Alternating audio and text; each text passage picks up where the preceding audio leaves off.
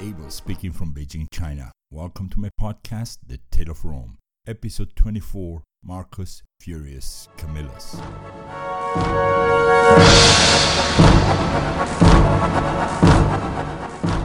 Father, even though Lucius's voice was firm and audible, old Marcus did not move a single muscle in his bed. Lucius tried again, placing a hand on the old man's shoulder very gently, for he feared to cause him pain with his touch. Father Marcus. Slightly, Marcus opened his eyes, and a smile showed on his face. Did you beat them, boy? Yes, father, said Lucius proudly. We destroyed them, father. And I got you this. Lucius raised a few scrolls at the height of his father's eyes so that he could see them. Without waiting for the old man to ask, Lucius explained that the parchments were blueprints of machines to stretch leather and animal hides such as they had never seen them before. The Etruscans, it turned out, were much more technologically advanced than the Romans, and part of the loot was of immense value to Roman scientists and engineers. From how to build an arch with three center points, all the way to how to improve their sewer systems from how to deal with leaking water in pipes to how to hoist ship sails with the strength of a single man. Almost everything in Veii was entirely new to the engineers of Rome of those times. Father, this machine can even stretch reindeer leather, said Lucius, excited. We'll have so much work. Ah, the reindeer, said old Marcus. There won't be reindeer in a few more years, son, you'll see. And the old man was right. In less than two generations, the climate slowly began to return to temperatures like those that reigned in Rome before. Reindeer, alpine lions, and the long winters, they all began to disappear from Rome. Never again did the river Tiber freeze over. It should be added here that alpine lions were the flowers that we know today as the Edelweiss, and I'm not talking about the African felines. Lions, as such, had been gone from Italy and from almost all of Europe for more than a thousand years now, and the flowers named Leontopodium alpinum or alpine lions were now also vanishing from the vicinity of Rome. Tell me, son, with all that science, how did you guys manage to get into Veii? Yes, father, it was the work of the gods themselves, father. I was the ninth man to step into Veii and to everyone's surprise, we entered through the very temple of Juno, father. By the time I came out of the tunnel that the dictator ordered built, only two or three priests were still alive. Lucius told his father how the Romans had dug a tunnel to enter the city and how, after the fall of the city itself, the army pulled the statue of Juno and dragged it all the way to Rome. And you know what, father? That was because the gods themselves appeased the waters of Lake Alba and thanks to the ingenuity of the dictator, Lucius was babbling like a three year old. And every time Lucius said dictator, of course he was talking about Marcus Furius Camillus. The old man sighed. Don't believe every word you hear, my son. I've heard other versions, and there were no gods involved in all that. And it wasn't because an Etruscan priest was captured by the Roman son. But, father, the senators sent people to Delphi and went, Delphi, ha, don't make me laugh, son, and don't behave like an 11 year old idiot in front of my eyes. Old Marcus was visibly furious, and color was suddenly flowing back into his face. These stories are for those who can't tell a sacred goose from a common hen. And if you're going to talk to me like that because you think my brain is gone, you're committing a sin, Lucius. And don't tell me nice things about that son of a snake, Camillus. Camillus is a patrician, and a patrician never helps a commoner, period. Just like Cincinnatus. Silence. Old Marcus only called his son by name when he was truly angry. Lucius, totally surprised, shut his mouth, and deep within, he wondered how was it possible that his father knew all that. Apparently, he had underestimated the old man's spirit and critical thinking. And now, let's go over to the Latin word of the week. Last week we had the word ventus. At this time I'm making it very simple because the word ventus has only two meanings in Latin wind and wind. Okay, let me explain. Ventus means wind as in moving air, and wind as in something that is slowly coming to a culture or a civilization. It could be a new fashion, a new tradition being developed by certain people, and it could also be something that is slowly but relentlessly about to happen. Alright, Now, let's go over to the Latin word for the week for this week. This week's Latin word of the week is vagitus. Let me spell that for you V A G I T U S. And no, this is not a bad word, as this podcast is geared to all audiences, and I plan to keep it that way. Next episode, we will be talking about this word, and this is the part of the episode where I would like to invite everyone to visit the webpage of this podcast at www.thetaleofrome.com. Lots of maps, Latin words, pictures, and other goodies about ancient Rome there. Let me get that web address one more time www.thetaleofrome.com. Alright, let's see now who exactly was this Marcus Furius Camillus. Three years after the completion of the last two of those twelve tables, in a city called Tusculum, a child was born in a family of patrician origin. It was the family of the Furii. As Tusculum was one of the few cities that joined Rome during the latest wars, instead of fighting against Rome, the family of the Furii quickly found their doors open and they were welcomed into the highest spheres of Roman society. But before narrating a little bit about the life of Marcus Furius and his family, let me give the man's CV in one single long sentence as to give you guys a general perspective of the man's life before we get into all the details of intrigue, treason, and disenchantment. Alright, here we go. Marcus Furius Camillus was born in a patrician family in the year 446 BC and was appointed dictator of Rome five times, military tribune three times, besides having been a Roman censor very early in his life, and besides having been rewarded with a triumph through the streets of Rome four times, and of course, in addition to being named the savior and the second founder of Rome. There you have it, a single sentence, long but it's only one sentence. Impressive, isn't it? Well, now let's go to see the fine print, see those details that don't show up on a first skim, shall we? And maybe you're wondering why I just said intrigues, treason, and disenchantment just a few minutes ago. Well, there is a list of 13 points I made, taking care that the details would not reveal everything that's about to happen during the Gaul invasion under Chieftain Brennus' command because that would spoil parts of our next episode, but we also don't want to be lying or saying half truths either. So, the list contains details of Camillus' life as well as facts that were caused by Camillus' actions. Some good, even awesome, some bad, and some really, really ugly. 1. Camillus lived in a time not very well documented and at a time when the division between generations was very accentuated. The way those two generations differed in their thinking about stuff like laws and the world of Rome were very obvious. 2. Camillus survived the abolition of the Roman fasces when, many, many centuries later, Roman Emperor Justinian decided to proclaim that the fasces were an illegal element.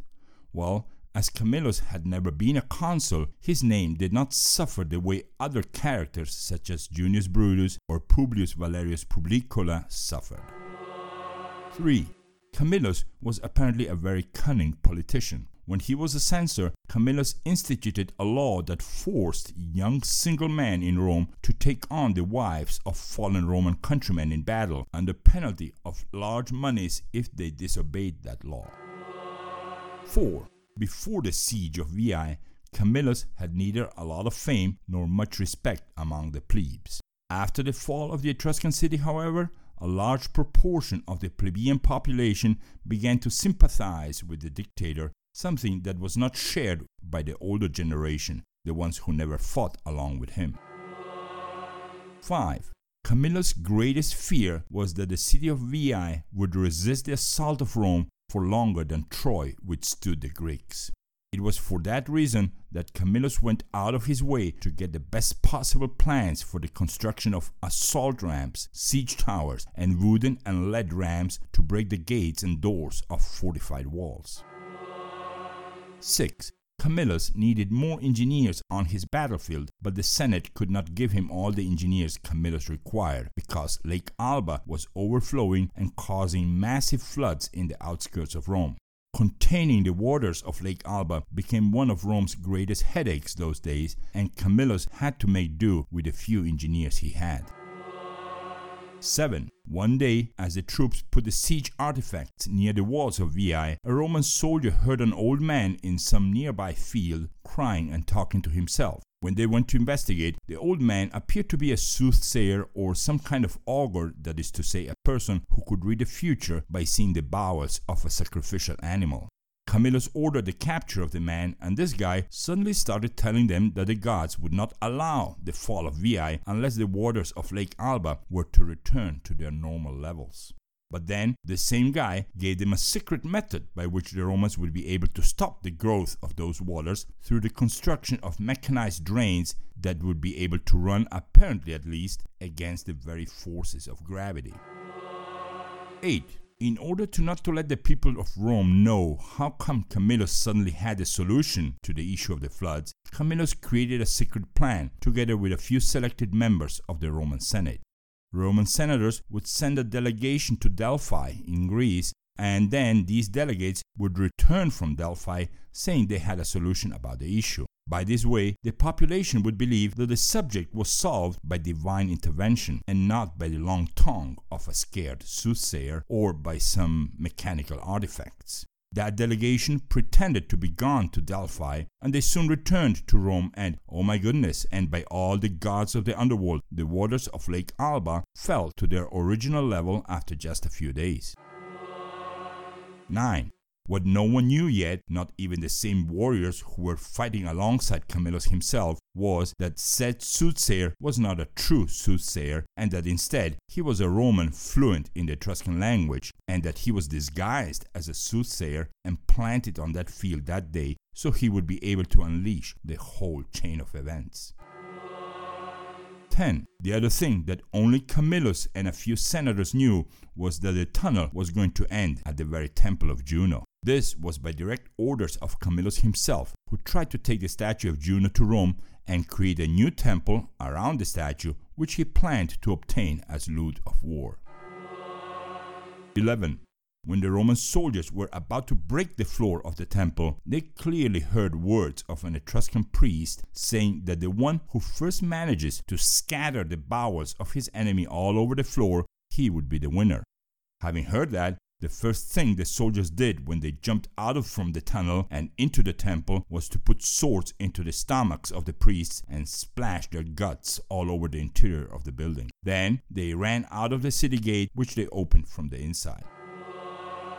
12. When Camillus entered the city of Veii, he wept. But Camillus's contemporaries accused him in less than a year that those tears were crocodile tears, since Camillus felt no compassion for the vanquished on that day. This, my friends, is what I said just last episode. No one cried for Veii.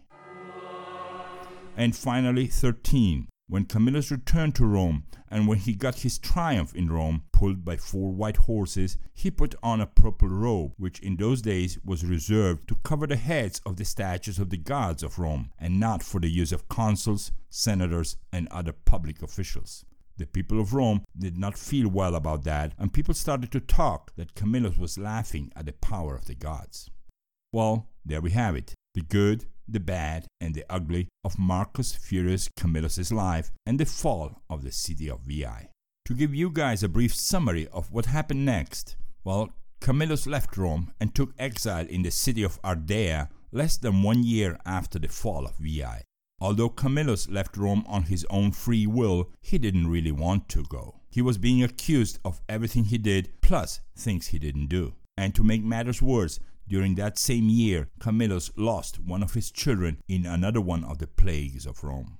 According to our bibliographical sources, when Camillus walked out through the Porta Trigemina, he turned once towards the Capitoline Hill, where months earlier he had enjoyed a triumph, and he screamed in a loud voice that may the gods force the Romans, may the Romans need him once again.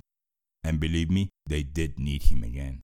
But before I continue with the topic of Camillus' exile, I also want to tell you what happened to him earlier one day when he went to conquer the city of Falerii.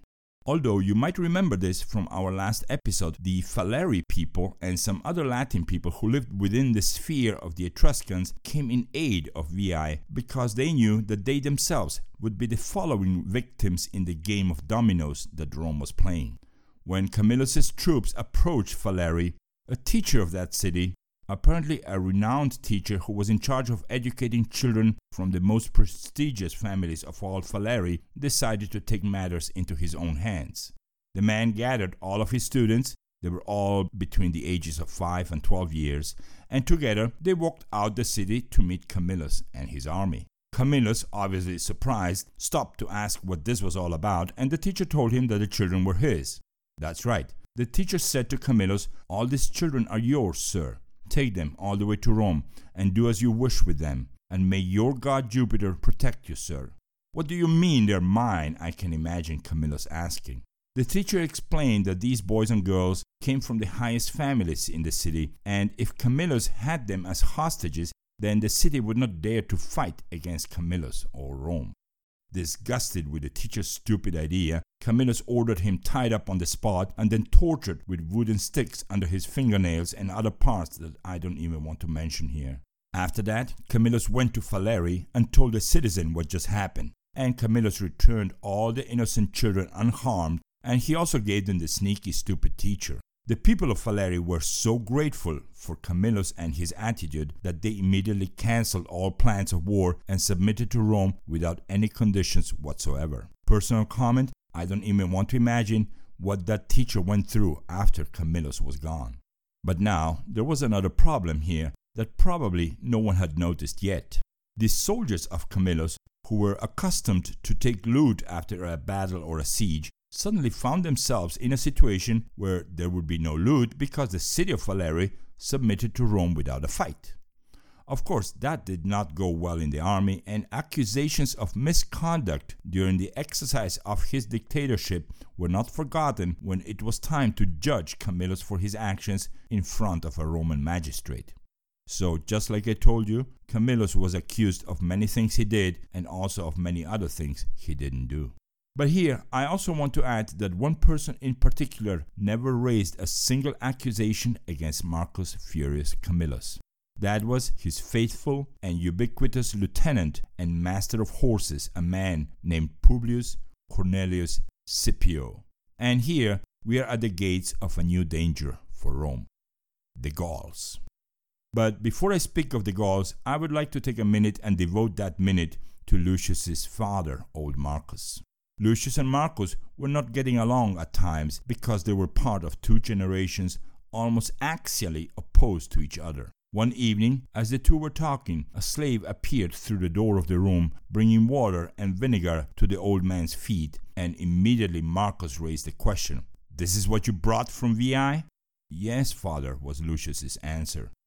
The old man said nothing, but he felt that Lucius's heart had become entangled in an invisible net with a slave girl from Veii. Lucius captured many slaves, but he was the one who ended up being captured. Father, she is of Latin origin, said Lucius in his defense. Well, said the old man, don't do anything halfway through, son. You know the laws of Rome. You've been learning them by heart since you were a kid. Yes, father. After that day, Lucius and Marcus kept arguing and talking about the events of Rome and other things, and just when it seemed old Marcus was about to improve, he gave his last breath while in his sleep. He left his family during a night of new moon. And when on the next morning Lucius and the slave girl were going to get water for old Marcus, along with bread, honey, and olives that the slave girl had carefully crushed so that the old man could eat them, Someone was hitting at the gate of the house. The courier came from the city of Carthage, and Marcia's news were excellent. But like so many times in life, those news came at the worst possible time because old Marcus never got to hear them with his own physical ears. Marcia had given birth to a pair of twins, both males and both healthy. Lucius sighed if that messenger had arrived a day earlier. At the moment, Lucius realized there was another parchment, another message wrapped within the first one. The red seal of that parchment wore the insignia of a Roman senator, and Lucius decided to read it some other moment when he was alone. The next day, during the official ceremony the Romans made to say goodbye to their loved ones, Lucius pushed a coin into his father's mouth after flutists finished playing the typical funeral melody for the 15th time. That's right, the Romans had developed a new habit, a new tradition. The coin was put inside the dead man's mouth, more precisely under his tongue. The value of the coin was not important, but the coin served the dead in order to pay for the crossing of the river Styx, a mythological place that separates our world from the so called underworld. In some European translations, this river was also considered as a lagoon. Grotesque figures appeared in several places during the voyage that now Marcus's soul was enduring. And as a side note, the crossing of this river Styx and the suffering of human souls as they entered into the world of the dead was always one of Virgil's favorite scenes when he was summoned to tell his tales. And if you go to google.com and look up the word Styx, the images you will see range from the grotesque and surreal to the apocalyptic and truly artistic. I recommend seeing them. Well, as you may have seen, it is not possible to separate the life of characters such as Marcus Furius Camillus from the events of that era and from those that happened next. The tribe of the Senons, under the command of a warrior named Brennus, crossed the fields of Etruria and decided to go to Rome. The reason for all this and how this all went down, that's something we'll see during our next episode. Episode 25 Here Come the Gauls. And of course, we will see much more of Marcus Furius Camillus because Rome is going to proclaim him dictator again so that Rome could be Rome again. Thank you for listening, and until our next episode.